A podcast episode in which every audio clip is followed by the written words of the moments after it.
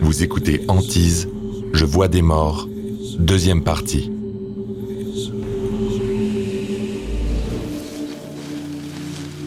Au cours des jours suivants, Rebecca devient de plus en plus distante envers Daniel.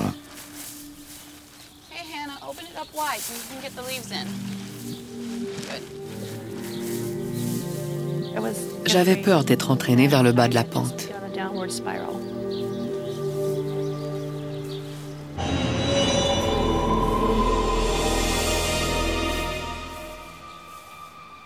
Je voyais bien qu'elle avait vu quelque chose.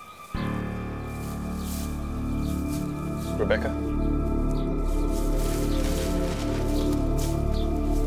Un jour, pendant que les enfants sont à l'école, Daniel emmène Rebecca pour la journée à Williamsburg. Il espère ainsi lui changer un peu les idées. Rebecca est découragée et commence à douter de son équilibre mental. Très souvent, je me demandais si on ne devrait pas me mettre en isolement dans une cellule sous thorazine, ou si tout ça était bien réel. Quand on commence à douter de son équilibre mental, tout le monde autour de soi en doute aussi. À un moment donné, trop, c'est trop. Si elle continuait à être témoin de tous ces phénomènes, elle en subirait les conséquences. Plus tard, en route vers la maison.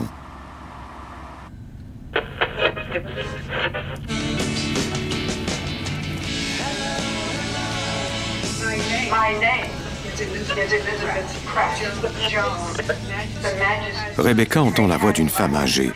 Daniel, lui, n'entend rien. Are you hearing something? Here in the car? Just write it down, okay? Elizabeth Pratt Jones.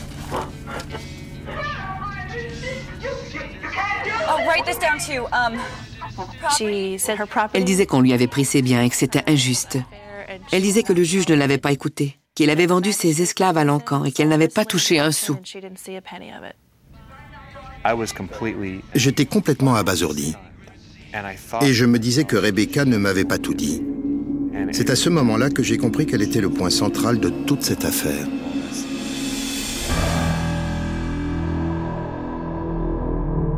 Ce soir-là, Daniel n'exerce aucune pression sur Rebecca. Il la laisse un peu respirer.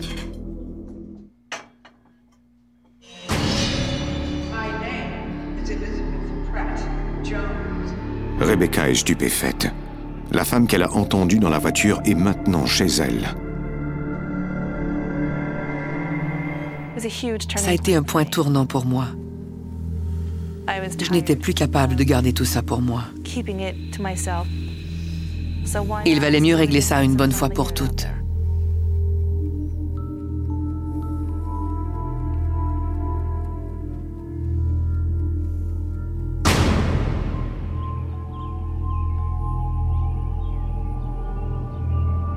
Le lendemain matin, Daniel rappelle le Centre de recherche et d'études en phénomènes paranormaux.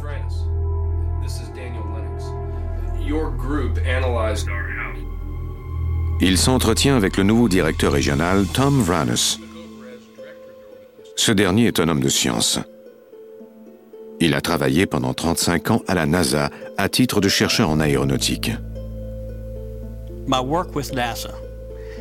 Mon travail au sein de la NASA m'a donné une solide base en recherche scientifique. Le but de notre organisme est de prouver l'existence réelle des phénomènes paranormaux par l'utilisation d'équipements et avec une approche scientifique.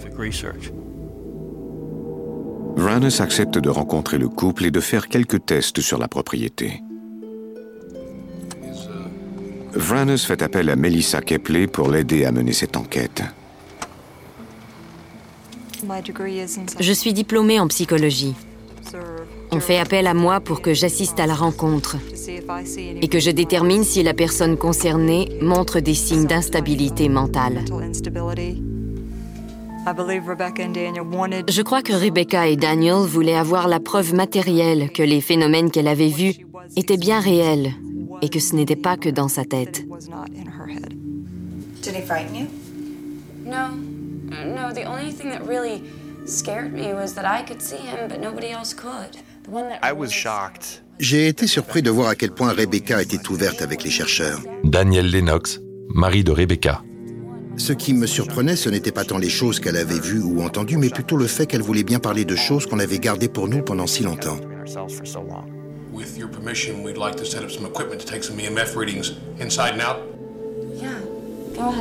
Tom et Melissa se servent d'un courantomètre électromagnétique pour mesurer les fluctuations qui pourraient indiquer la présence d'esprit.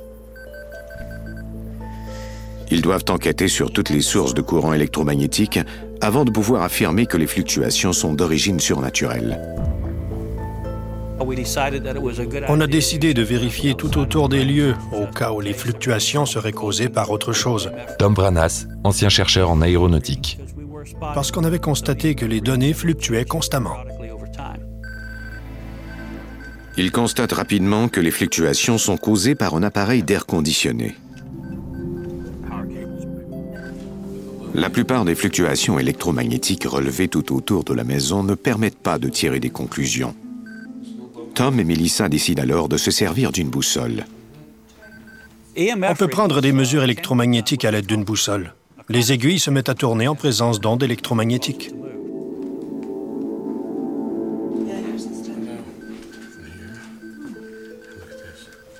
Quand on mettait une boussole et un courantomètre près de Rebecca, l'aiguille de la boussole se mettait à tournoyer et le voyant du courantomètre s'allumait. Ces appareils détectent des phénomènes qui sont associés aux esprits, pas aux êtres humains. Ça nous a beaucoup étonnés.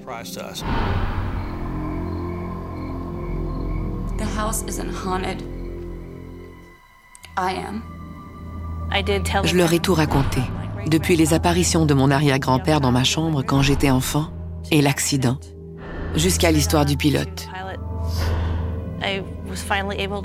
J'étais enfin capable de tout dire et je n'avais plus besoin de garder ce secret. Ça a été un gros soulagement.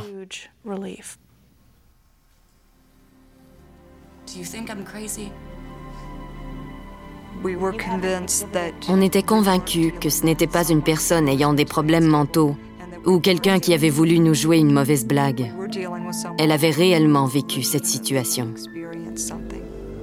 Comme les chercheurs n'ont guère trouvé d'indices, ils poursuivent leurs recherches au College of William and Mary.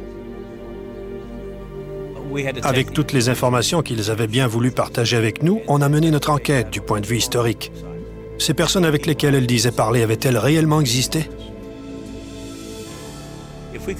Si on prouvait que c'était le cas, ça deviendrait alors très intéressant.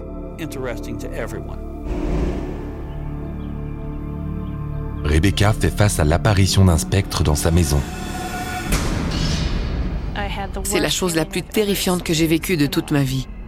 Je ressentais à la fois de la peur et de la tristesse. Avant quoi que ce soit d'autre, j'ai senti ce danger bien réel.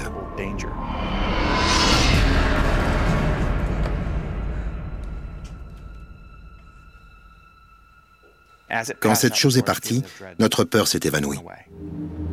Daniel croit que l'ombre est une manifestation du pilote et que celui-ci essaie de leur dire qu'un malheur est sur le point d'arriver. La famille Lennox déménage bientôt dans une nouvelle maison à l'autre bout de la ville.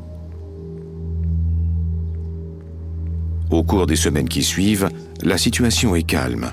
Rebecca et Daniel peuvent enfin mettre le passé derrière eux. Hello? Oh, hi, Tom. Um, yeah, yeah, sure. Tonight, tonight will be fine. They found something. What? La chose que je souhaitais le plus, c'était d'obtenir une confirmation de la part des chercheurs. Je ne voulais pas nécessairement qu'on se débarrasse des fantômes parce que je croyais que c'était impossible.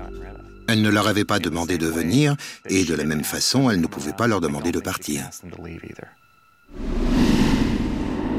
Ce soir-là, Rebecca et Daniel rencontrent l'équipe de chercheurs.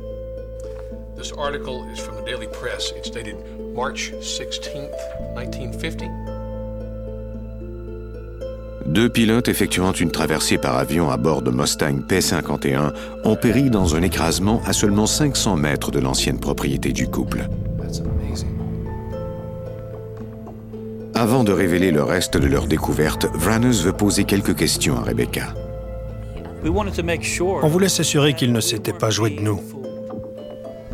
Je croyais bien que Rebecca était honnête. Tom Branas, ancien chercheur en aéronautique. Mais je voulais m'assurer que ce qu'elle me disait était vrai. On a donc mis au point un petit test pour elle. Rebecca, look at these names, these photographs. Il lui tente une liste de noms sans lui dire lequel est celui du pilote d'avion. This is him, Harold Schultz. Only his friends called him Hank. Rebecca choisit sans mal les noms des deux pilotes dont faisait mention l'article de journal. Ça a été presque une révélation pour moi. Daniel Lennox, mari de Rebecca. Elle avait sous les yeux une liste de 20 noms et elle avait aisément choisi deux de ces noms en fournissant en plus d'autres informations dont elle n'aurait rien dû savoir. Tom lui demande ensuite d'identifier le pilote Harold Schultz à partir d'une série de photos. Harold Schultz's photo isn't here. You're right. C'était assez excitant d'assister à cela. Bien sûr, on n'était pas dans un laboratoire où elle aurait été branchée sur des appareils. Mais selon nous, ce test était assez sérieux pour les résultats qu'on souhaitait obtenir. Sans nom, il est impossible de découvrir l'identité du garçon. Grâce aux recherches de Melissa Kepley et de Tom Vranas, Rebecca apprend que le mari d'Elizabeth Pratt Jones a fait faillite dans les années 1700 et que l'État a saisi tous les biens de la famille. Grâce à son don, Rebecca semble avoir attiré Elizabeth à Williamsburg, à près de 50 km de chez elle. I'm not crazy. J'ai ressenti un immense soulagement. Mais c'était encore difficile pour moi de sortir du placard, si on peut dire, et de ne plus cacher ce don. Depuis le déménagement, Rebecca n'a pas vu ni entendu l'esprit du garçon ou du pilote. Elle croit que ces fantômes étaient peut-être reliés à la maison où elle vivait auparavant et qu'ils ont été attirés par son sixième sens. Avec les années, Rebecca a appris à accepter ce don. En ce moment, je sens que je contrôle assez bien ce don. Mais on ne peut jamais savoir de quoi demain sera fait. Je peux recommencer à voir et à entendre des esprits. Je pourrais en voir un demain en montant en voiture alors que je m'apprête à conduire les enfants à l'école. On ne sait jamais.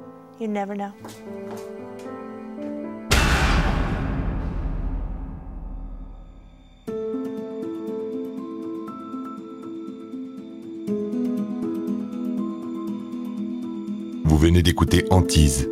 Si vous avez aimé ce podcast, vous pouvez vous abonner sur votre plateforme de podcast préférée et suivre Initial Studio sur les réseaux sociaux. Antise est un podcast coproduit par Initial Studio et New Dominion Pictures, adapté de la série documentaire audiovisuelle éponyme produite par New Dominion Pictures. Cet épisode a été écrit par Alison Herkelens et a été réalisé par Stuart Taylor. Production exécutive du podcast, Initial Studio. Production éditoriale, Sarah Koskiewicz, Mandy Lebourg et Astrid Verdun. Montage, Johanna Lalonde. Avec la voix de Morgane Perret.